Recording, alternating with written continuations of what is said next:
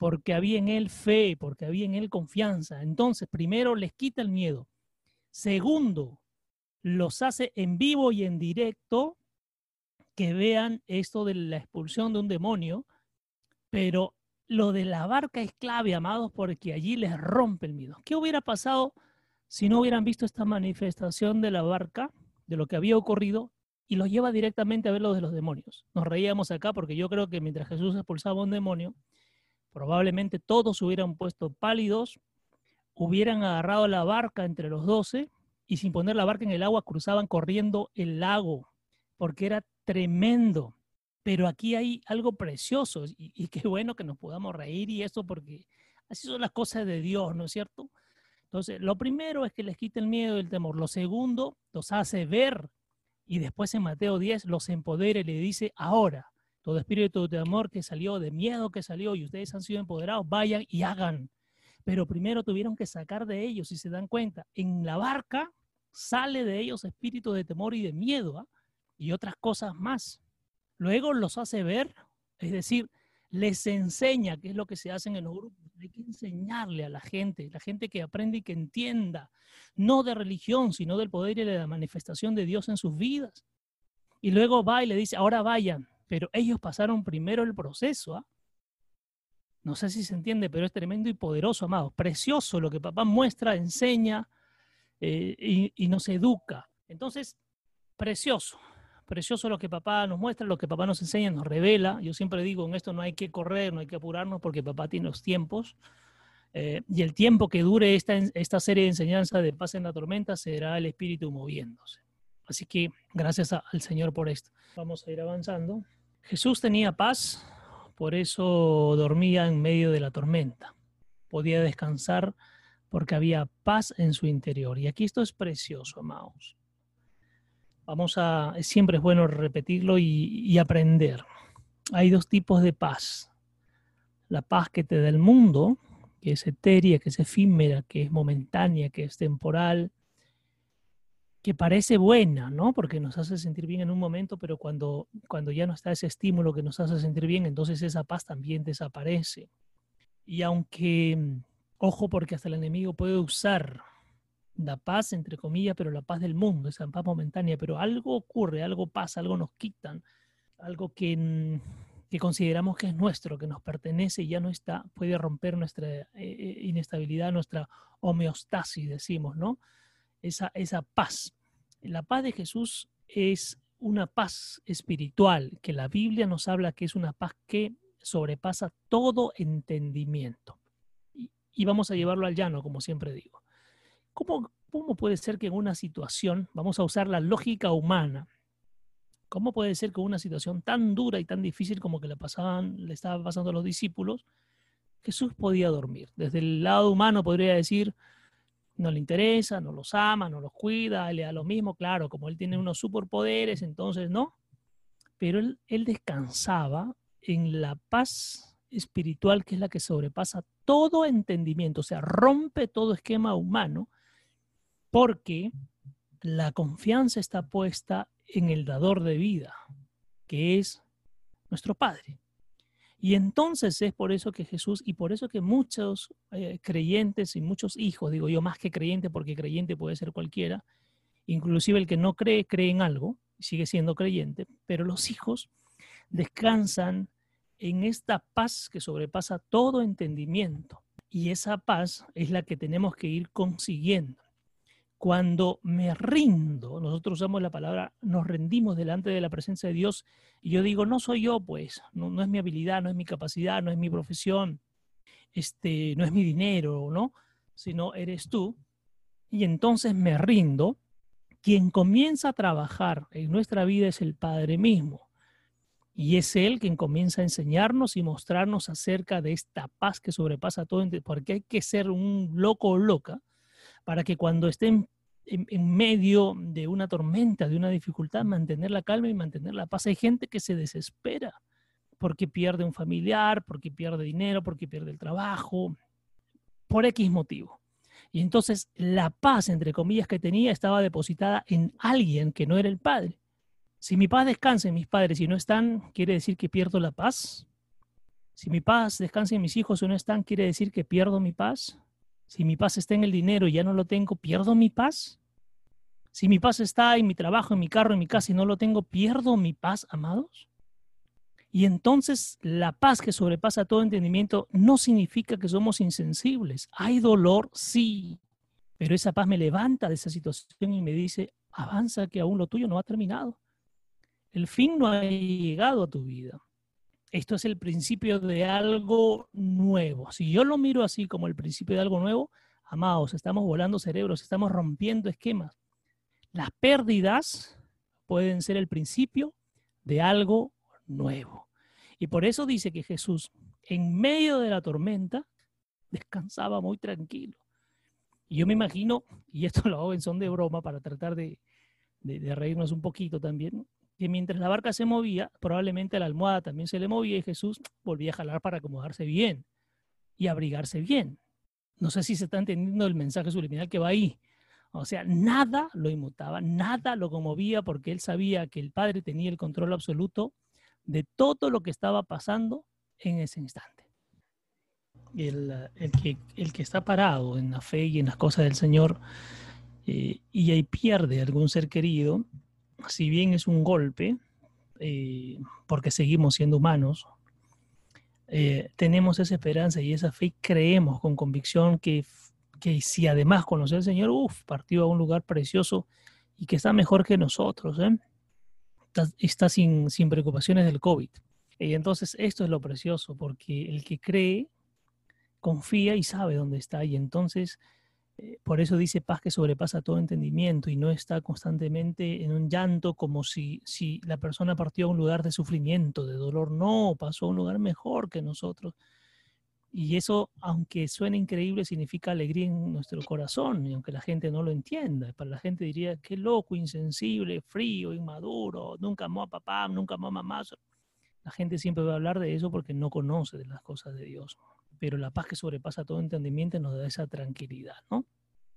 Vamos al libro de Juan, capítulo 14, versículo 27. Dice, la paz te dejo, mi paz perfecta te doy a ti, precioso. Me gusta, ¿saben por qué me gusta esta versión? Porque habla en primera persona, no dice la paz lesa, sino la paz te, te está hablando directo a tu corazón, que es tu entendimiento, ¿no? La paz te dejo, mi paz perfecta te doy a ti, no como el mundo la da no dejes que tu corazón se turbe, ni tengas miedo. Ya sabemos, hemos aprendido qué es el corazón en las cosas de Dios, ¿no es cierto? Deja que mi paz perfecta te calme en todas las circunstancias y te dé coraje y fuerza para cada desafío. Precioso. Amados, la paz perfecta, esa paz que supera todo entendimiento, ya nos fue entregada, ya nos fue dada ya el Señor Jesús nos las ha dejado. Por eso dice, no dice allí, la paz te dejaré o te dejé hace tiempo, ¿no? O sea, ya pasó. No, no, no, no, no. Aquí la palabra es clara porque dice, la paz, que es mi paz perfecta, perfecta, te doy a ti. O sea, está ahí, tómalo no como el mundo te la da, lo que explicábamos hace un rato, porque el mundo parece que nos da una paz, pero no, es efímera, es circunstancial nada más y llena un poquitito. Pero si nos mueven eso, se acabó la paz. Entonces dije, no, no dejes que tu corazón se turbe, amados, para los que nos están escuchando esta noche y están compartiendo en familia, esto es precioso. Cuando habla del corazón en la palabra, en la Biblia, en las Sagradas Escrituras, como ustedes quieran llamarle, no habla de ese corazón que bombea sangre, que, ¿no? Que, que, lleva y trae la sangre, no. Cuando habla en el, corazón en la Biblia, está hablando de nuestra alma, que tiene que ver con la parte psicológica, el psique, es el pensamiento, la, el sentimiento, la acción, de donde salen las decisiones. Por eso dice, no dejes que tu corazón se turbe, o sea, que tu pensamiento se turbe, que tus emociones te sobreabunden y te ganen. Por eso dice, no tengas miedo porque el trabajo del Padre está justamente en transformar nuestro corazón, que es nuestra vieja manera de pensar. Los temores, los miedos tienen que ser transformados. Y dice, deja que mi paz perfecta te calme en todas tus circunstancias. Es decir, déjame trabajar en ti. No sé cuántos años tenemos cada uno de los que estamos acá y hemos hecho esfuerzos en la vida desde nuestra posibilidad, desde nuestras habilidades, desde nuestras propias decisiones, sin contar con la presencia del Padre. Hemos querido hacer lo que, lo que nos ha venido en, en buena cuenta. Y hoy podemos hacer un análisis si eso sirvió. Pero también los que vamos conociendo del Padre, podemos hacer un análisis que desde que Él llegó a nuestra vida, cómo cambió también las cosas. Y cambió y hemos visto resultados. ¿Resultados en qué? En nuestra manera de pensar, en nuestra manera de ser, de actuar, la paz, la tranquilidad, la paciencia. Eh, ya no peleamos constantemente, vemos la vida de una manera diferente y además de yapa o añadido, como dice la palabra, también hemos visto resultados de nuestro propio, propio crecimiento en muchas áreas de nuestra vida, incluida la económica también, porque el Padre también trae eso, pero como añadidura, no es lo principal, es lo añadido. Y entonces dice, deja que mi paz perfecta te calme en todas las, en todas, no dicen algunas, en todas. Entonces tengo que aprender a confiar en todo tiempo y en todo momento. Y deja que te dé coraje, el coraje entendido no como rabia, no que te dé cólera, no, sino que te dé el impulso y la fuerza para cada desafío. Deja que mi paz, ¿de acuerdo? Te dé el coraje, el impulso y la fuerza para cada desafío que tú pasas, para para cada cosa que nos ocurre. Gracias, amados, amadas, por, por, enviar y por, por la confianza eh, de poder sacar sus cosas, porque el Padre no es para que nosotros los pastores nos enteremos, es para que el Padre se manifieste en ustedes. Gracias a los que están enviando sus su mensajes. Y entonces, esto es lo precioso, esto es lo tremendo de Dios. Esta es la primera parte de esta serie de enseñanza, recién estamos empezando. Vamos a llegar hoy hasta aquí para, para entrar este tiempo precioso que papá ha puesto en el corazón. Manifiesten sus necesidades y oren en conjunto, porque dice la palabra, amados, para los que están en casa. Algunos están con su esposa, con sus hijos, con papá, con mamá. Esto es tremendo. La palabra, y agárrense de esto, dice, donde dos o más se reúnen en mi nombre, lo dijo el Señor Jesucristo, crean lo que yo estoy en medio de ustedes. O sea, allí en sus casas, mientras estamos aprendiendo y escuchando en familia y compartiendo, si lo crees, porque esa es la clave, fe es creer, si lo crees, Jesús está en medio de ustedes compartiendo, mirándolos, abrazándoles, enseñándoles, abriéndoles la mentalidad para comprender y entender lo que Él quiere, amado. Siempre decimos en este grupo, aquí no hablamos de religión, personalmente no me interesa la religión y creo que los que estamos aquí no les interesa la religión, porque Dios no es religión, Dios es espíritu. Y para conocer las cosas de Dios me tengo que conectar con mi espíritu. El Padre quiere hijos y los hijos lo buscan, los hijos lo obedecen. Eh, y entonces, hace un rato les hacía la pregunta de esto de eh, cómo sucede en la barca, que es primero para que ellos pasen por una situación y rompan, luego los lleva y les hace ver la manifestación también de las tinieblas y luego le da el poder y la autoridad sobre esto. Bien, amado, vamos a ir a nuestra sesión número dos de, de esta serie que se llama Paz en la Tormenta. Este tema precioso que arrancaba con esta escena de Jesús y los discípulos en la barca y esta tempestad que llegaba y que, mm, que esa tempestad entendíamos que tenía un propósito, ¿no? Precioso porque hablaba de, mm, tenían que arrancar esos miedos que había dentro de los discípulos. Luego, mm, Jesús mismo los lleva cuando desembarcan para que experimenten esto de, la presencia de las tinieblas y cómo es que se manifiestan y luego les da el poder para que ellos vayan también y hagan con autoridad esto que él hacía, ¿no? Y nos enseñaba de esto precioso de la paz, la paz que hoy es necesaria, esa tranquilidad que tenemos que tener, pero esa paz que viene del trono, que viene del Padre, esa paz que te da tranquilidad, esa paz que te permite pensar, y valga este término en frío, para darte cuenta cuáles son las mejores opciones que tienes que tomar y las decisiones también que tú mm, que tienes que tomar. Y esto desde la palabra, ¿no? Esa paz preciosa, esa paz que sobrepasa todo entendimiento, ¿no? Esta paz efímera, esta, esta paz etérea, esta paz em, finita que nos da el mundo, que nos dan las personas, que nos dan las condiciones. Entonces vamos a, seguir desarrollando este tema que es muy, muy precioso y que sobre todo eh, nos enseña mucho porque, porque hay una necesidad hoy. Eh, permítame, compartía con algunas personas y hablaban que eh, algunos cristianos inclusive me decían, no, la paz la necesita el mundo, la gente del mundo que no conoce de Dios, ¿no? Pero el papá me ponía que también hay cristianos que están atemorizados, están llenos de, miedo, de temor y que veíamos la semana pasada que cuando hay una dosis pequeña es interesante porque nos permite avanzar, porque nos permite crecer, porque nos permite este, em, ese impulso para la búsqueda de Dios, pero cuando ya nos sobrepasa y nos limita, nos petrifica, eh, ya no nos deja avanzar, eh, nos entretiene, nos distrae de las cosas de Dios, ¿no? Bien, vamos a ver entonces, vamos a continuar, vamos al libro de Juan, capítulo 16, versículo 33. Juan, capítulo 16, versículo 33.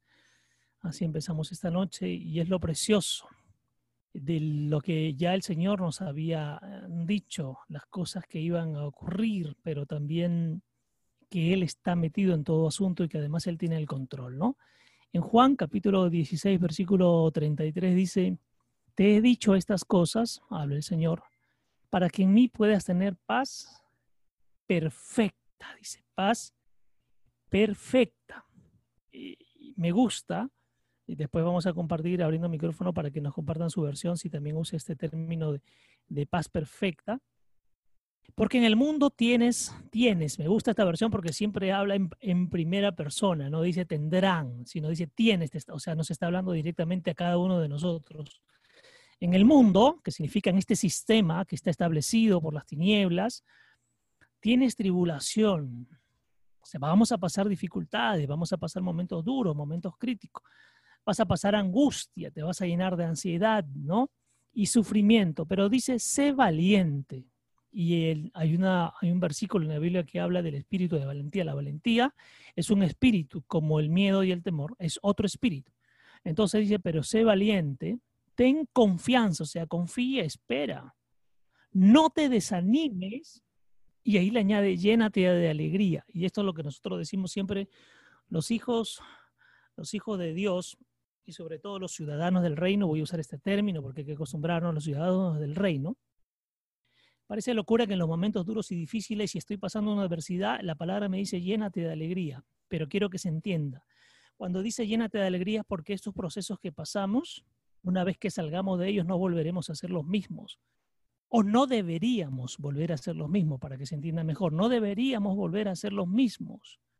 Los procesos, cuando entramos somos unos y cuando salimos somos otro tipo de personas. Yo he vencido al mundo, mi conquista se lleva a cabo, mi victoria permanece. O sea, ya si nosotros estamos en el mundo y el que venció el mundo vive dentro de nosotros, ¿y entonces en qué nos convertimos nosotros amados? En vencedores del mundo, en vencedores de este sistema. No podemos permitir que el sistema nos termine avasallando, moviéndonos, distrayéndonos del lugar donde estamos parados.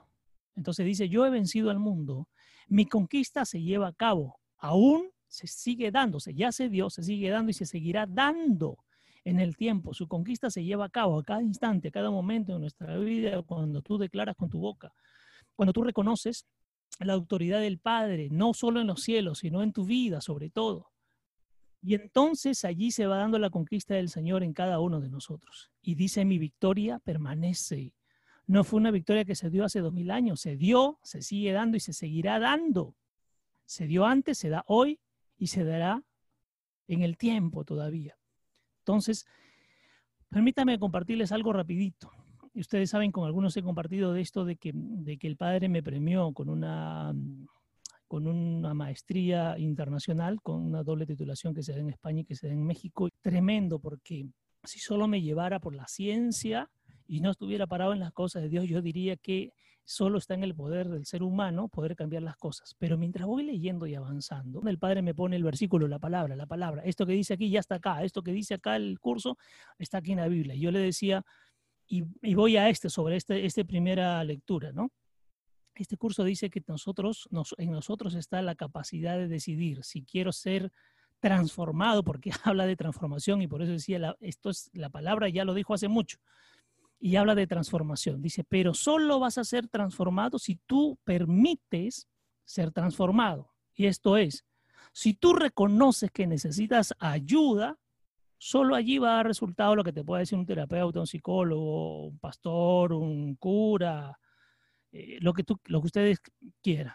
Solo cuando tú reconoces que necesitas ayuda, pero te dejas ayudar, entonces va a haber transformación. Y el Padre me ponía, solo aquellos, porque mi palabra dice que vienen con corazón contrito y humillado delante de mi presencia y reconocen que necesitan de mí, entonces yo trabajaré sobre ellos para generar transformación en su mentalidad. Y esto es precioso, porque la paz perfecta de Dios, amados, trabaja en nuestra alma, que tiene que ver con la parte psíquica, que tiene que ver con el pensar, sentir y actuar. La paz va a llegar allí para que en los momentos duros y de adversidad, de tribulación y de angustia, me mantenga tranquilo. Y entonces dice, viene el espíritu de valentía, genera confianza, esperanza, no te desanimas, por el contrario, te inyectas de las cosas de Dios y además te llena de alegría ante una situación dura y difícil. Porque a quien tenemos dentro ya venció.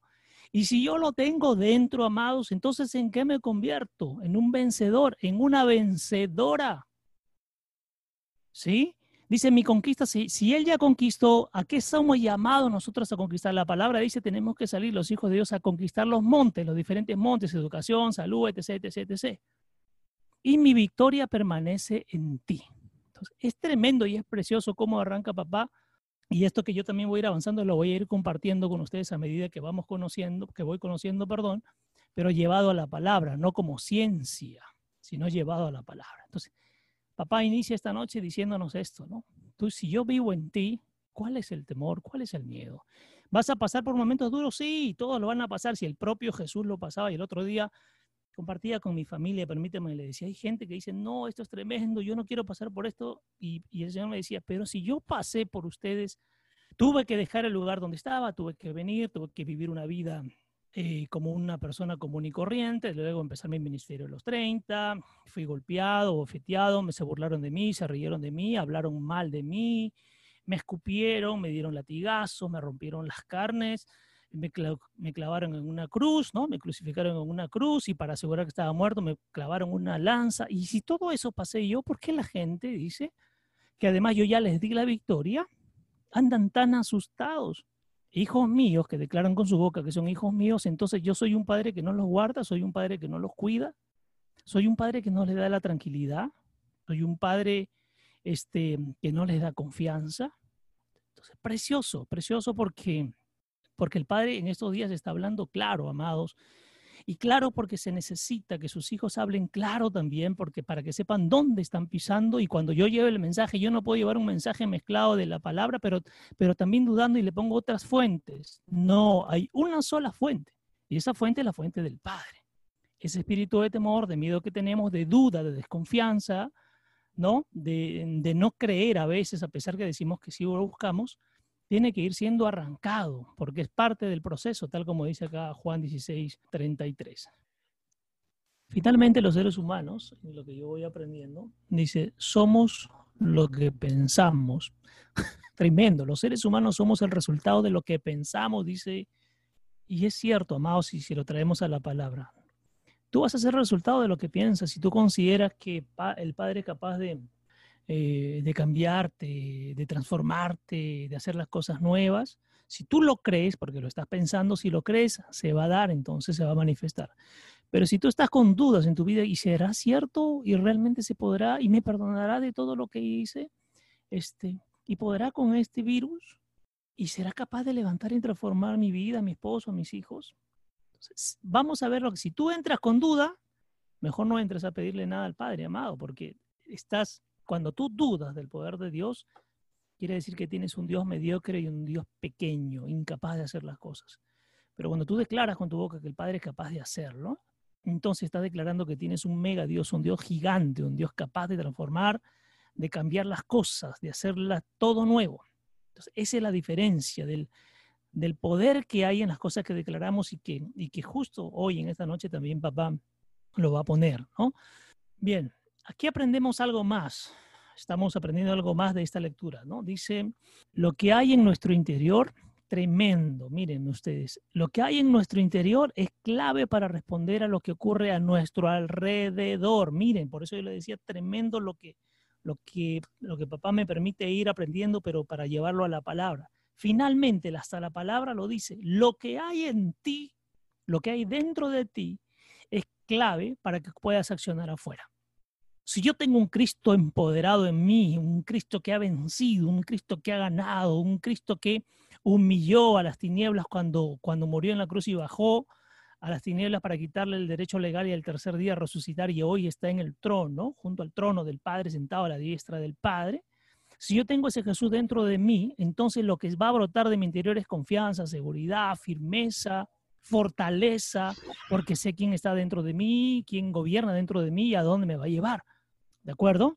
Pero si por el contrario tengo un Cristo debilitado de dudas, de que sí, sí, pues yo creo, pero, pero creo que esto es más importante y que esto ocupa el primer lugar por ahora, cuidado, porque dice aquí que lo que hay en tu interior, de esa manera vas a responder. Entonces, amados, amadas, es sencillo darnos cuenta qué habita dentro de cada uno, en qué, en sus respuestas, en qué, en cómo actúa, en cómo dice las cosas, en quién está puesto su confianza, eh, porque yo podría hablar muy bien a través del micrófono, sí, yo creo en Dios, pero cuando, cuando ya no me ven ustedes, estoy acá, por favor no salgan, por favor cuidado, por favor cubren, cuidado con...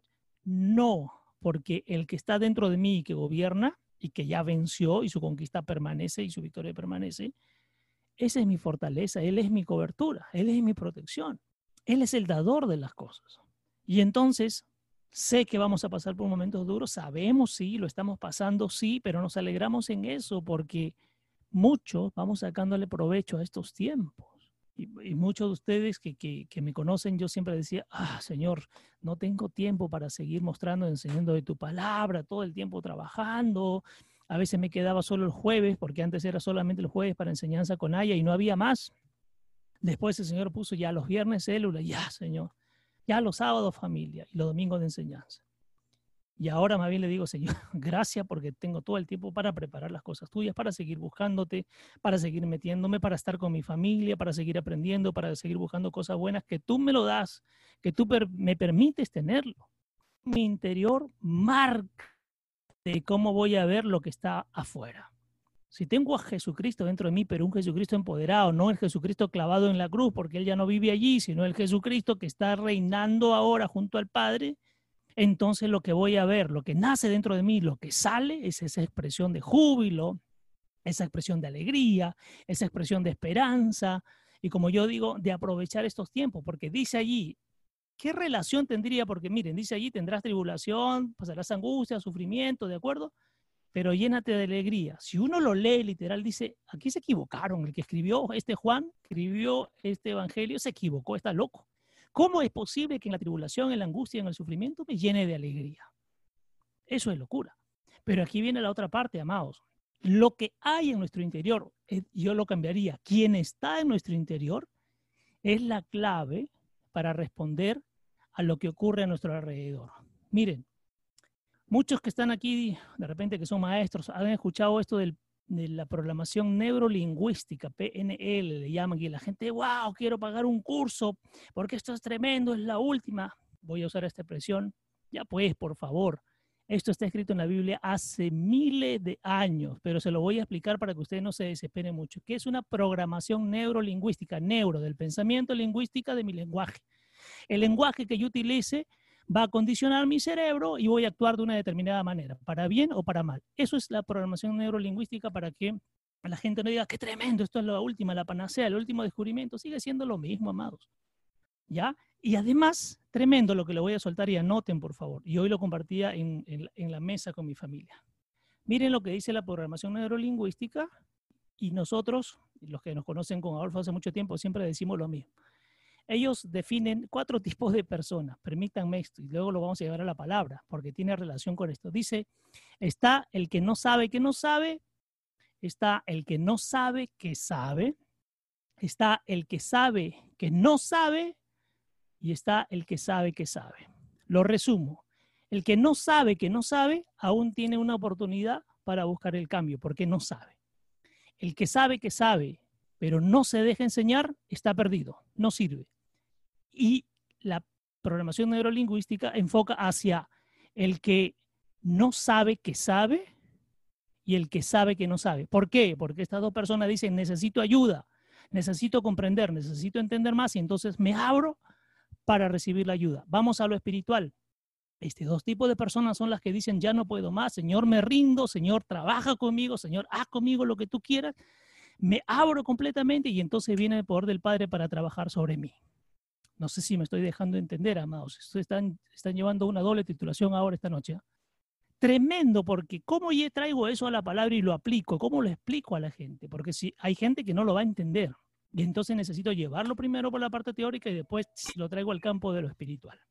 Y entonces, si esos cuatro puntos los resumimos aquí, que dice, lo que hay en nuestro interior es clave para responder a lo que ocurre. Hay gente que dice, yo ya lo sé, a mí nadie me va a enseñar, me retiro de todos los grupos, me retiro de todos lados, porque yo ya lo sé, nadie me va a decir nada. El que sabe, que sabe. Nadie le va a enseñar porque él ya sabe todo. El que dice, uy, esto no lo conocía, ¿y qué tengo que hacer? El que no sabe, que no sabe. El que no sabe, que sabe, dice, oye, pero es cierto pero esto yo alguna vez lo leí, lo entendí, lo comprendí, voy a seguir buscando, tiene una oportunidad. Y el que sabe que no sabe y dice, realmente no conozco de las cosas de Dios, pero me gustaría, quiero aprender, quiero meterme, quiero ver. Y ese tiene la oportunidad. Lo que hay en nuestro interior es clave para responder a lo que ocurre a nuestro alrededor. Lo que hay en ti, ¿qué tipo de Cristo habita en ti? ¿Chiquito, mediano, pequeño? ¿Qué padre tienes? ¿Un padre que es un Dios muy lejano? o un padre que mora y vive en tu corazón. Precioso, tremendo. Así estamos arrancando, recién estamos arrancando, amados. ¿ah?